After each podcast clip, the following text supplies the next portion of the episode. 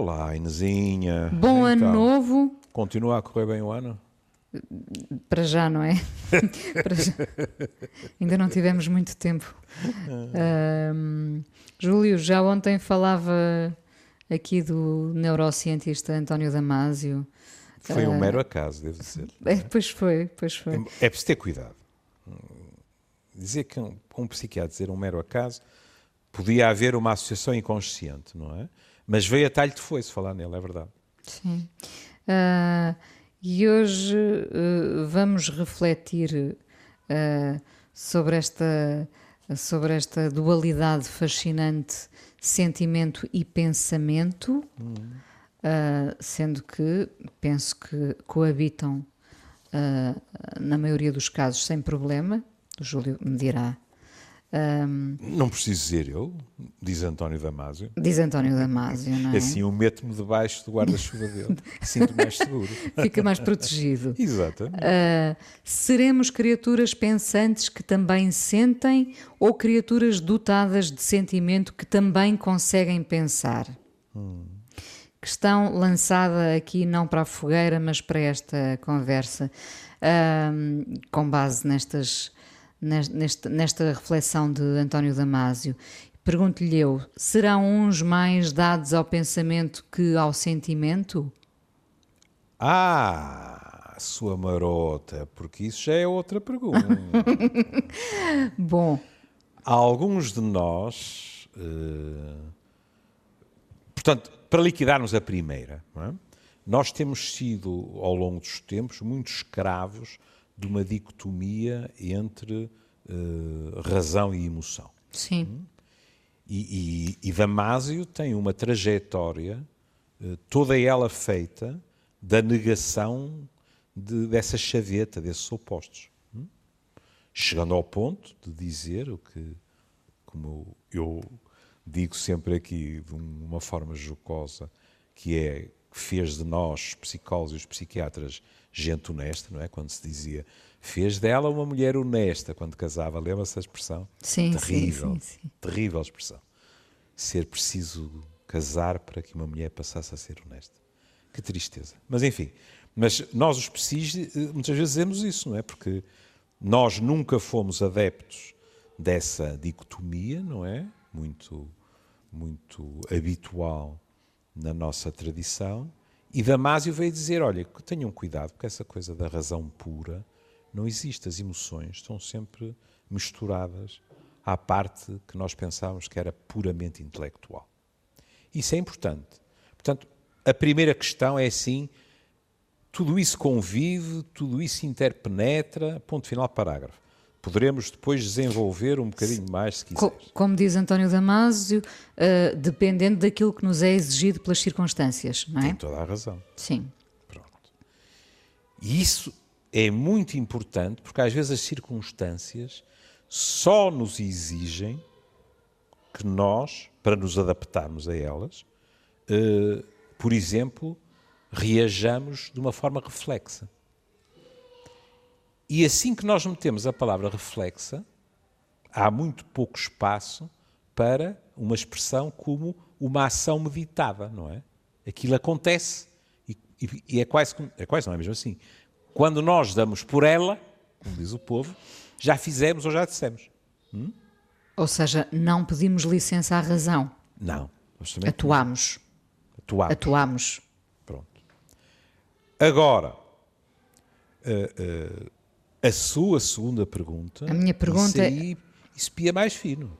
Serão uns mais dados ao pensamento que ao sentimento? Serão uns mais dados ao sentimento que ao pensamento? Enfim.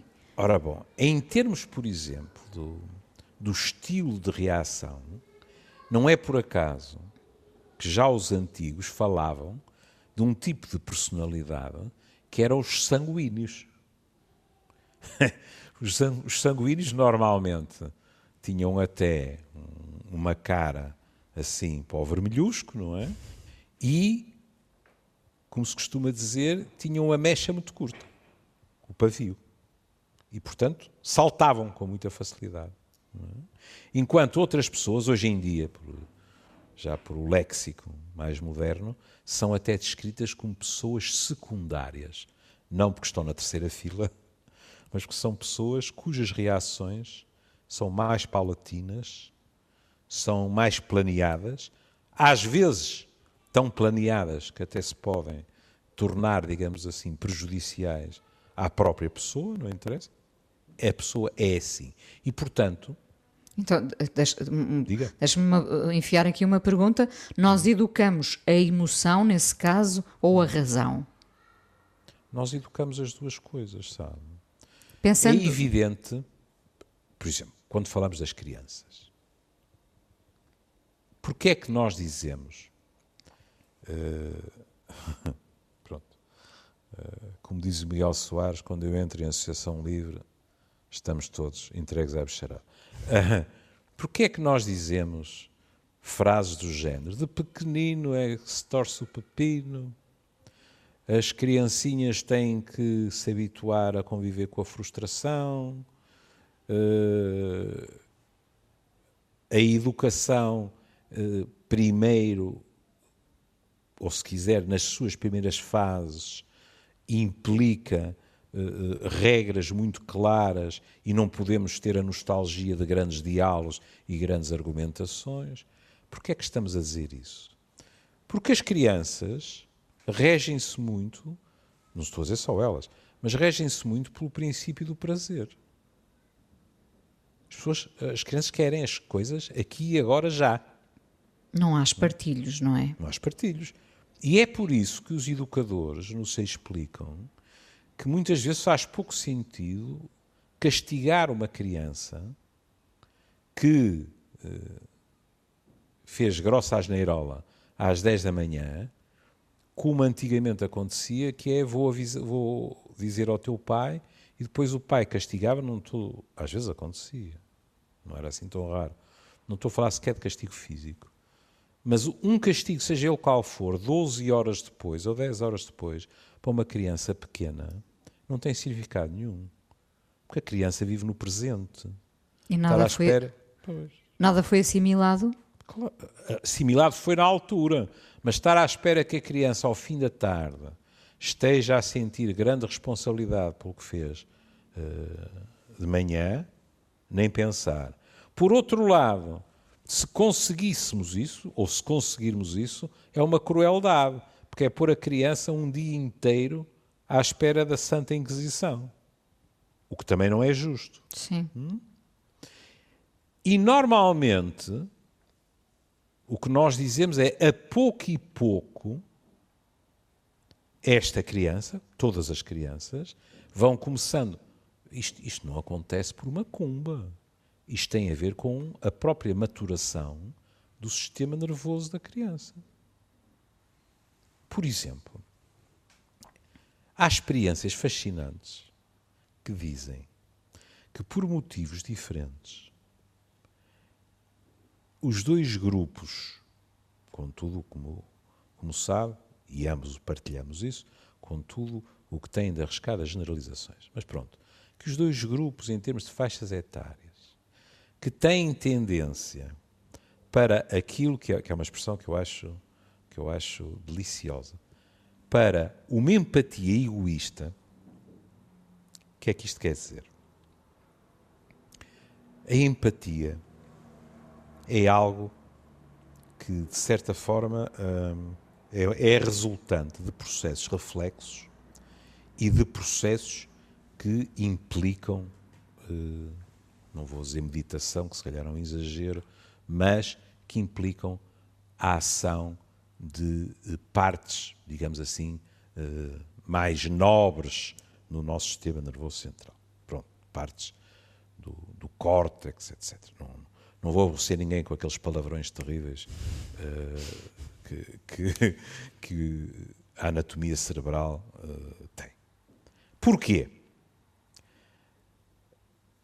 Os primeiros passos para a empatia são reflexos, ou seja, supa, eh, há um artigo muito engraçado que diz assim: Nós temos é de começar a fazer estes estudos também com pessoas que estejam alegres, porque é sistematicamente com pessoas que estão com experiências dolorosas. Eu pois nunca tinha é, pensado pois, nisso. Pois, de facto, tem toda a razão. É verdade, Inês. É verdade. E até há autores que dizem assim: porque se vocês pensam que a empatia é automaticamente mais fácil só porque as pessoas estão contentes, estão enganados. Também há dificuldades, mas realmente, em geral, são ou, ou pronto, quer dizer, podem ser fotografias simplesmente, não é? Ou então pessoas que ou estão tristes, ou simulam estar tristes, ou até, é muito habitual, experiências de dor ou que simulam dor. Hum.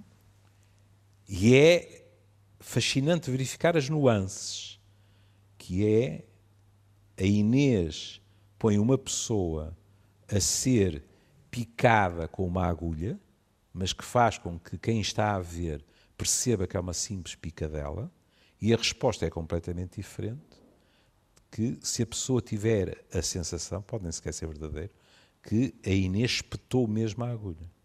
Hum. E curiosamente, a reação ainda é mais diferente se aquela pessoa alguma vez se tiver espetado numa agulha. Ah, pois, claro. Ah, pois. Hum. Ora bem, mas uh, estava eu a dizer-lhe, então o que é que acontece? Por exemplo, põe-lhe à frente um, um quadro, uh, que é um quadro que a impressiona, e... Não é impressionista, mas impressiona. Não, não é impressionista, não, não. Impressiona mesmo, não é? E, em si, vão se tornar ativos circuitos que estão ativos na pessoa que a Inês está a observar e até a própria reação das suas pupilas, etc., não é algo que é controlado pela Inês. Percebe? É espontâneo, é, é reflexo. É um comportamento condicionado. Exatamente. E é muito, é muito engraçado, porque alguns autores chamam a isto empatia por contágio. Sim. Ou seja, você é contagiada por aquilo que está a ver no outro. E depois dizem-nos assim: e nessa altura, é o que eles dizem, isto é de baixo para cima. Depois há o processo de cima para baixo, que é a Inês, de uma forma mais consciente, menos consciente, e dependendo também de traços de personalidade, do seu próprio trajeto de vida, até de razões que nós podemos pensar assim, podemos, e se calhar temos o direito de pensar menos nobres, como questões interesseiras.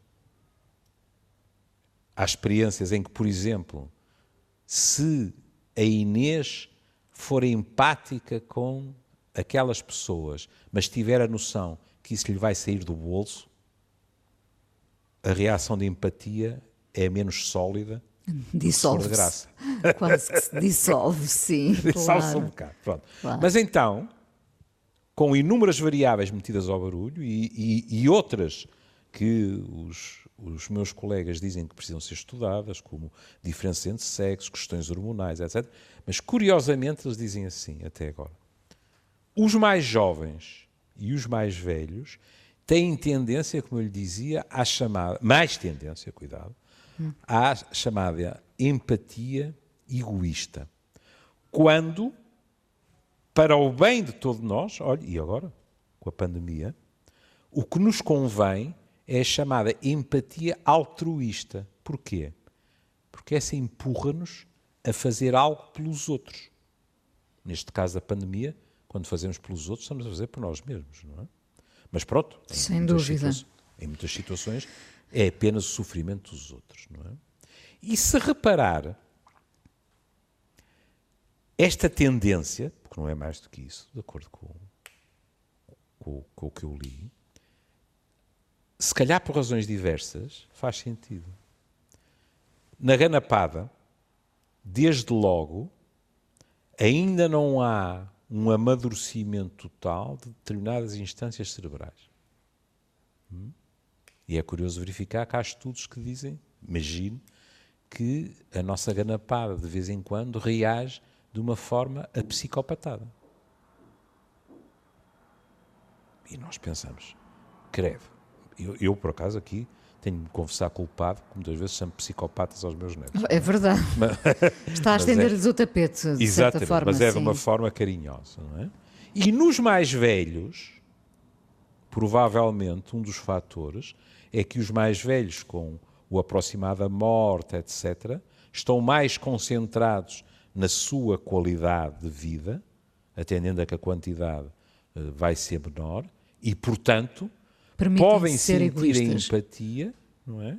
Mas não ser, como se diz agora, tão proativos na ajuda da outra pessoa como seriam se tivessem menos 10, 15 ou 20 anos, com todas as exceções que nós conhecemos. É? é? muito engraçado porque nós, é.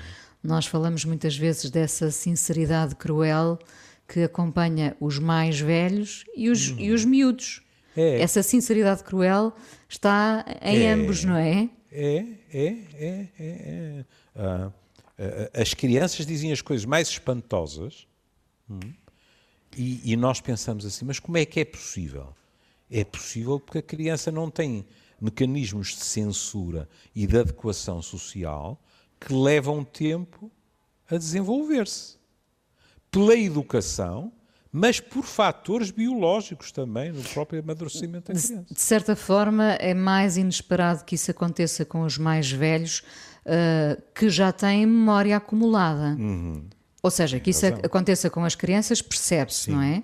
Uh, nos mais velhos, com tudo o que, eh, ou, ou, talvez por cansaço do que viveram, uhum. talvez seja isso, não é?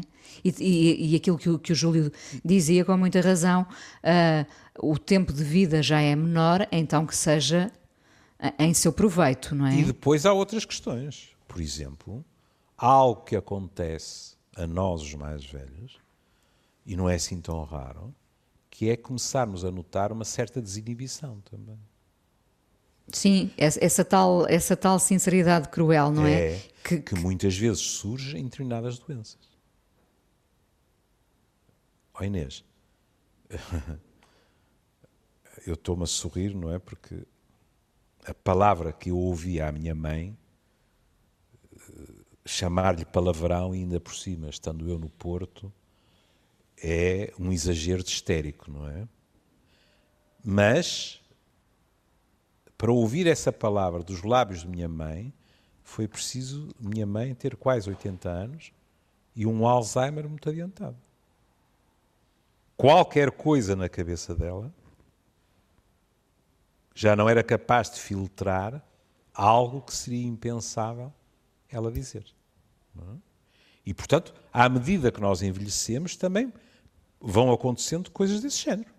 É verdade porque é um declínio. Se quiser, é assim: num lado há imaturidade e do outro lado há declínio. Há declínio, mas também há libertação, porque à medida que o tempo, neste caso a idade, avança, nós também pensamos que se dane, não é? Às vezes não ah, vem que mas se dane. aí é diferente.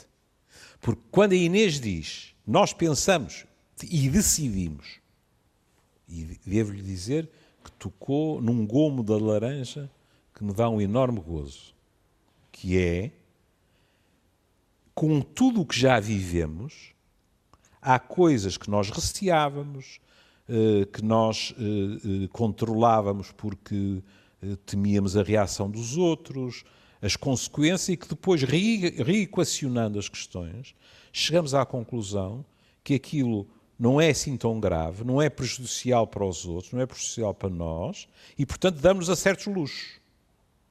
Mas isso é em alguém que está na posse das suas faculdades mentais. Sim. Implica lucidez. Tem toda a razão. O exemplo que eu dei de minha mãe não é alguém doente e que, portanto, se por um milagre de repente ficasse lúcida, com aquela palavra, como eu lhe disse, no Porto, nem sequer é considerado um palavrão. Horrorizava. Minha mãe teria ficado horrorizada, percebe? É completamente diverso. Bom, peço-lhe desculpa que... Eh, Não, foi importante, eu, foi a bom. Vantagem, a vantagem de uma pessoa ainda gostar da profissão é que depois se perde. Eh, no texto que, que nós temos em relação... E, e que é a propósito já agora do, do, do novo livro. Do de... novo livro de António Damasio que se chama Sentir e Saber. E saber. Exato, não é? É muito curioso porque depois eh, acaba-se a falar da situação americana é? e, portanto, da profunda divisão do país, é? Por exemplo, nós neste momento temos um presidente nos Estados Unidos que está a menos de um mês de deixar de ser presidente e que se entretém a perdoar criminosos e a fazer tudo o que pode para meter grãos de areia na, na engrenagem e o que mais ainda poderá sair daquela cabeça. É? E uh, uh, uh, António Damasio, numa entrevista que deu ao DN, se bem me lembro, quase que juro que foi ao DN, quando fala disso, da questão dos políticos, é-lhe posta assim a, a seguinte questão. E temos visto muitos políticos a utilizar os afetos para manipular os cidadãos. A raiva, em particular, parece ser um dos grandes trunfos na política contemporânea. Hum, é verdade. É uma magnífica pergunta. Acho que não há ninguém que diga não tenho pensado nisto ao longo deste quase um ano, digamos assim. Não é? E António Damásio junta à raiva o medo, que aliás andam de braço dado com enorme frequência. Uma pessoa cheia de medo é uma pessoa que com muita facilidade desliza para a raiva e para a violência também. Para o julgamento, sim. Claro. Não é? Ele diz: a raiva e o medo são emoções e sentimentos de defesa. E agora veja como isto se aplica aos Estados Unidos, mas não só. As pessoas acabam por utilizá-los porque se sentem ameaçadas. São uma forma de se defenderem quando não há uma possibilidade, agora veja isto, de resolver os problemas inteligentemente. Aqui, o divino estrábico, o velho Sartre, se estivesse connosco, eh, de passagem para depois ir gravar consigo, fala com ela, diria, mes chers amis, foi por isso que eu escrevi a violência é sempre uma confissão de derrota. Sim. Não é? Porque o que Damásio diz é, se tivermos a capacidade de resolver os problemas com inteligência, não precisamos, entre aspas, de nos refugiar na raiva e no medo. E agora ele acrescenta: se as pessoas sentem medo e são levadas a irritarem-se e a terem zanga em relação a outros, isso é extremamente, veja o, o adjetivo que ele escolhe, eficaz. Os bons sentimentos acabam por ser destruídos. É mais fácil induzir raiva e medo em pessoas que não tiveram acesso aos factos. O que é que faz Trump? tudo, por mais que entre pelos olhos dentro das pessoas que não lhe convém, são fake news. Ou seja, ele decreta que tudo aquilo é inventado para o prejudicar a ele.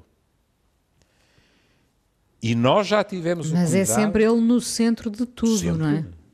Mas nós dissemos aqui, e acho que nenhum de nós está arrependido, o mundo para ele termina nas bordas do umbigo. Sim. Pronto. É? Ora, também tivemos o cuidado de dizer, isso não, se não me lembro, se não, eh, se não me engano, até foi a Inês a sublinhar.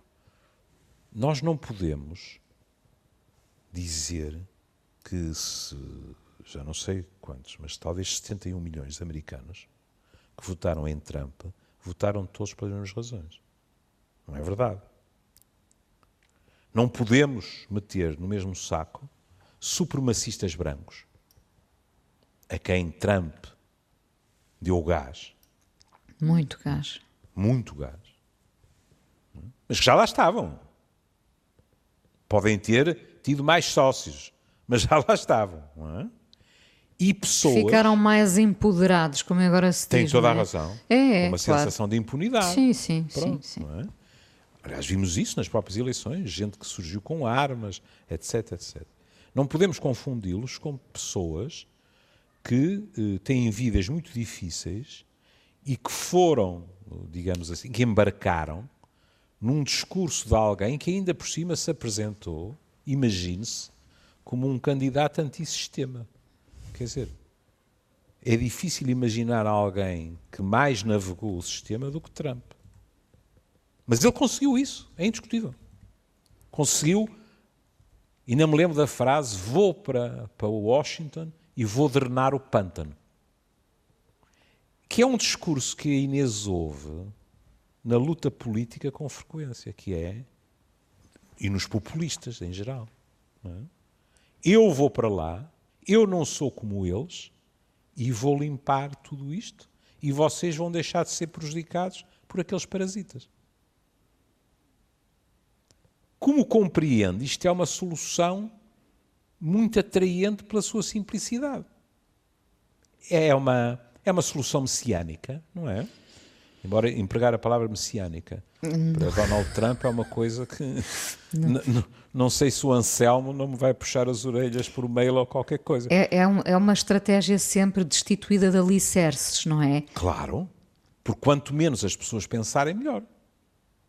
E portanto o insulto, a raiva, a agressividade funcionam sempre muitíssimo bem. Claro. E Damásio acrescenta assim: se em vez de mostrar os fatos, veja por exemplo, desde o, o, momento, se calhar até uns dias antes, desde o momento em que perdeu as eleições, que ele continua a dizer que não perdeu, Trump nunca mais se referiu à pandemia que tem devastado o mundo e os Estados Unidos, a não ser para reivindicar louros por causa das vacinas.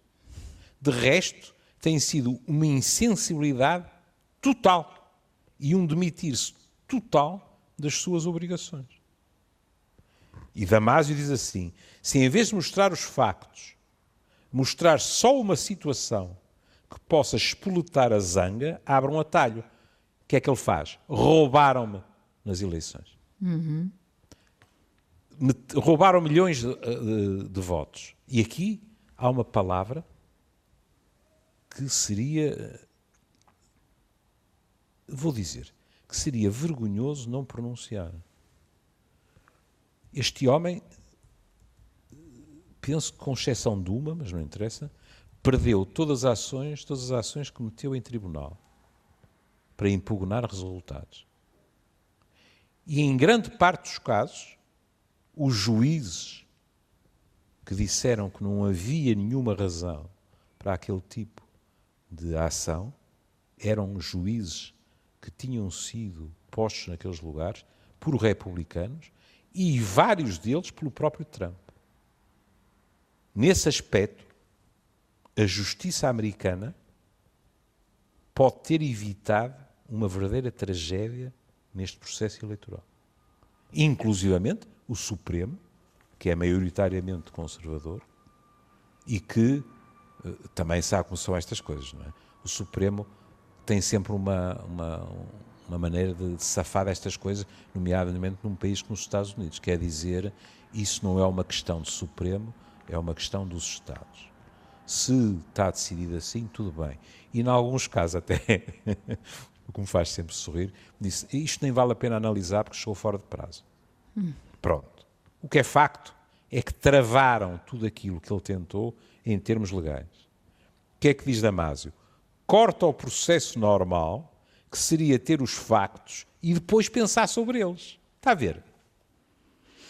Claro, é, é, é uma, é essa a estratégia, não é? O que é que uh... o pobre do Fauci pedia na, na CNN? Ele dizia, mas vejam os números, vejam o número de infectados, vejam o número de mortos.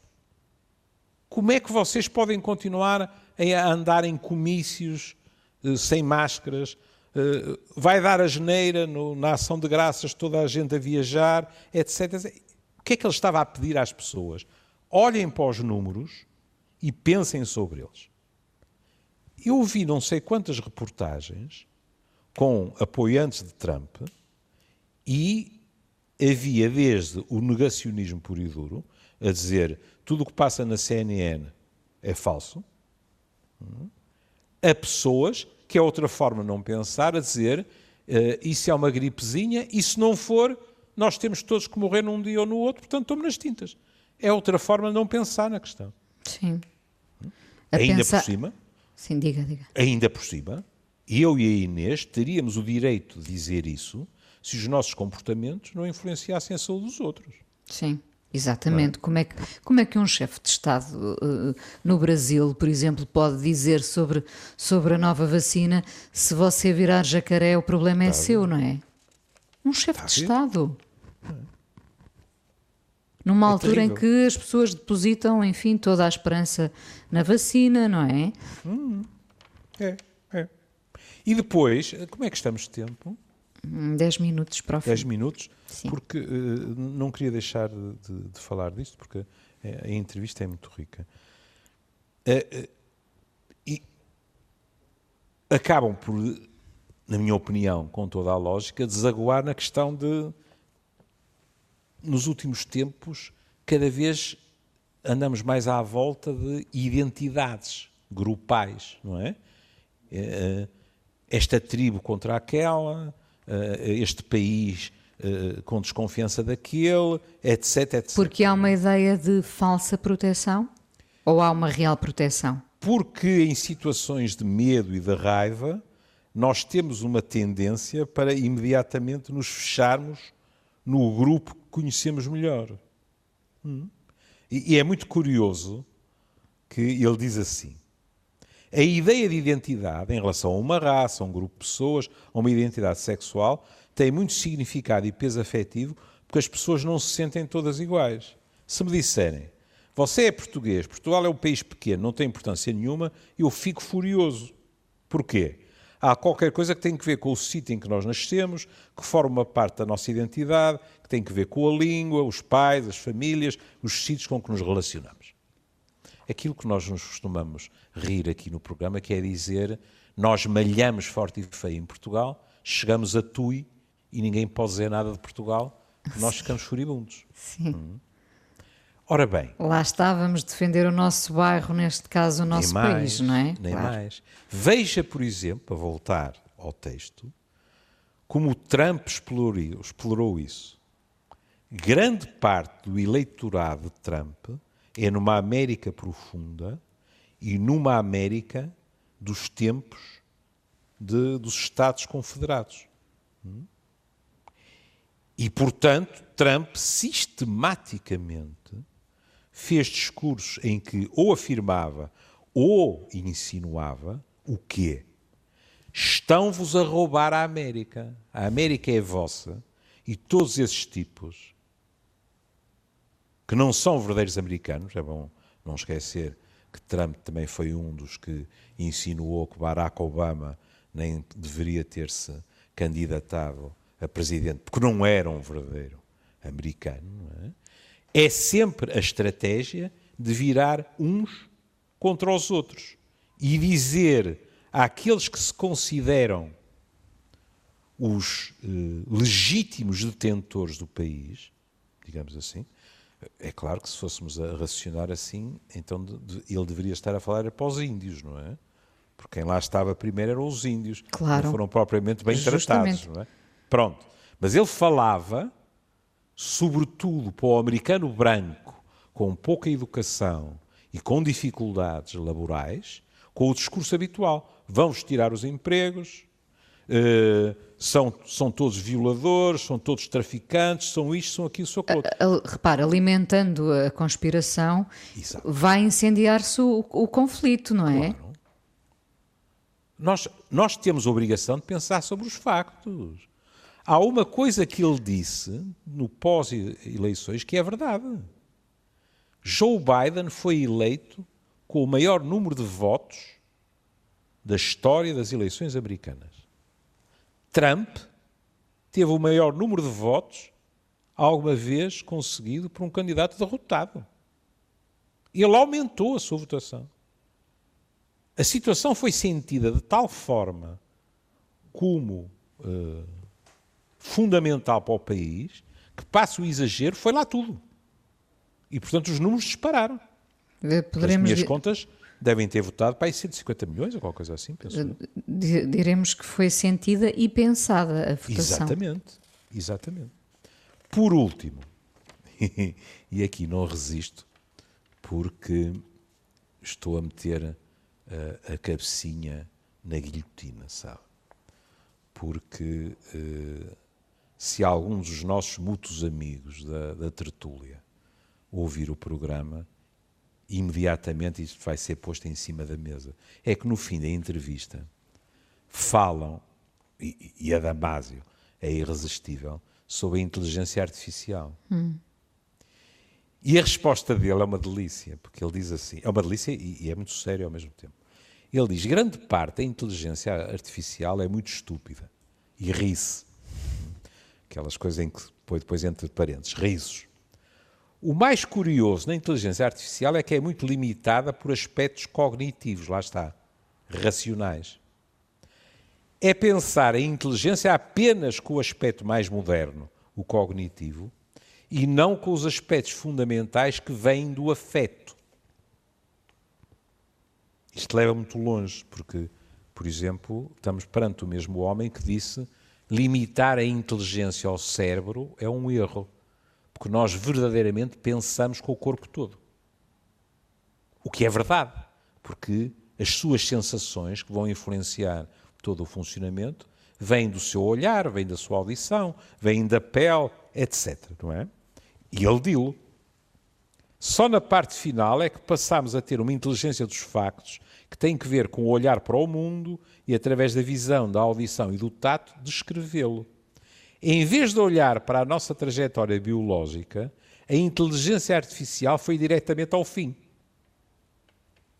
O que significa, e vou citar outra vez, muitas vezes resolve os problemas de uma forma não particularmente inteligente e não condutiva ao ser humano que precisa de afeto e carinho.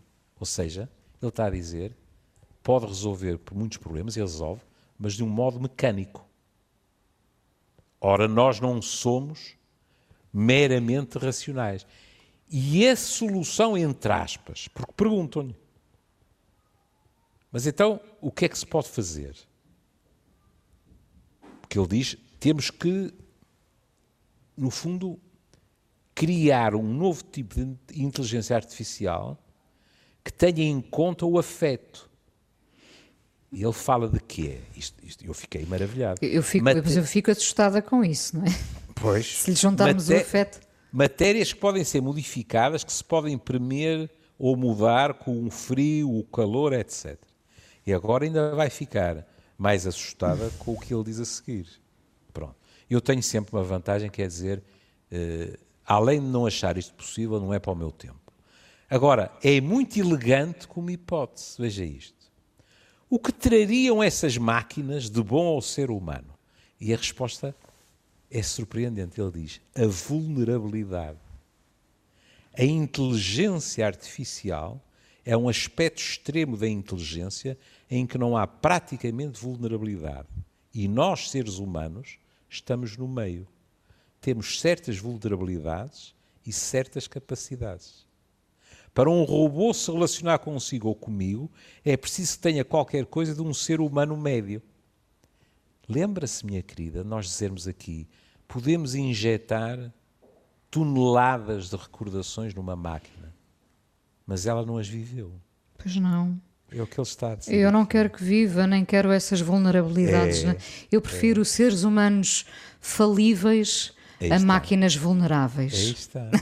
E, exato, tem toda a razão. E ele diz, o, veja, veja que bem que encaixa no que acaba de dizer. O problema da inteligência artificial e a sua limitação é ser invulnerável. Sim. E agora, guardei-lhe esta para o fim, porque se me disser que não lhe dá gozo, eu não aprendi nada a seu respeito. Diga. Pergunta: os humanos são geniais quando desafiam o pensamento estabelecido, como Einstein, que viu na gravidade um efeito de um espaço-tempo curvo, que foi uma coisa que para mim deixou-me sempre assim, sabe, mudo. Esta do espaço-tempo curvo. Não interessa. Resposta de, de Damásio. De Damásio temos de pensar fora da caixa. E para o fazer não podemos ser perfeitos. E eu li esta resposta e disse: Mas isto é uma delícia. Porque realmente, por mais eficazes que nós sejamos, se só formos capazes de pensar de um modo lógico, há todo um oceano de possibilidades que ficam fora do nosso alcance. Porque é preciso pensar fora da caixa. Sim, porque senão não há, não há inquietação Exato. e a inquietação leva-nos à pergunta, não é? Exato. E diga lá que, que, não gostou de ouvir isso. Claro que sim. Claro. e para o fim? Sim. para o fim.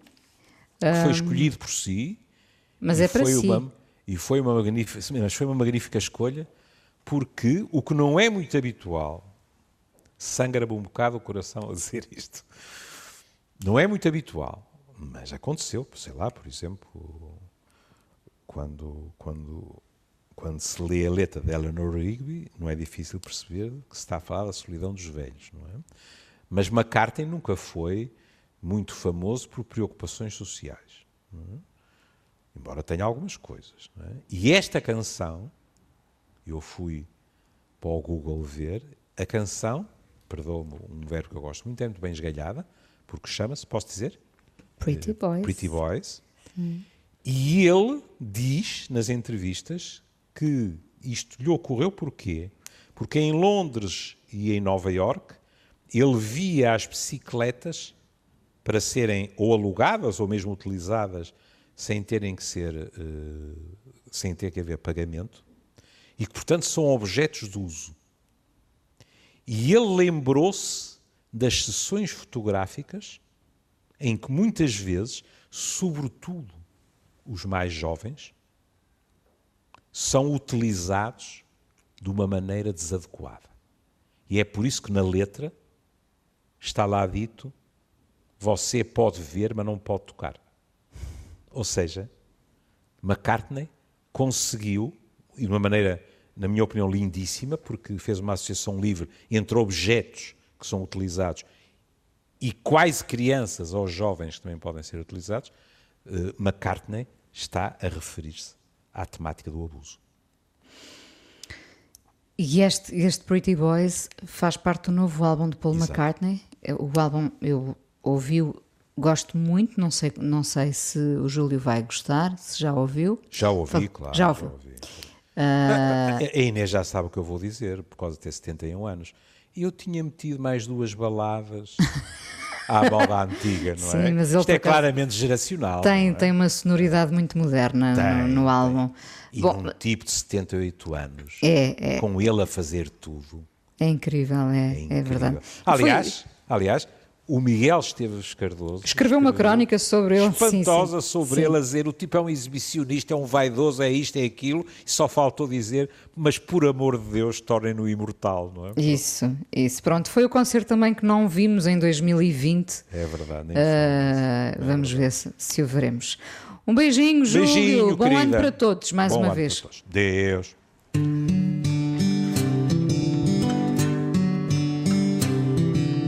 Look into my lens. Give me all you got. Work it for me, baby. Let me take my best shot. Meet the pretty boys. A line of bicycles for hire. Objects of desire. Working for the squire.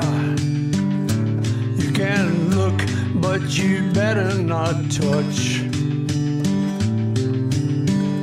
Cause here come the pretty boys.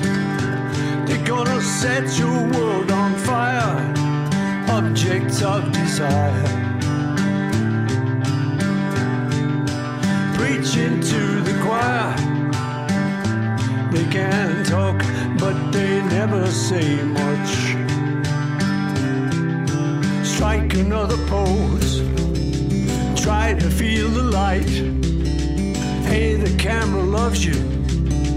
Don't put up a fight.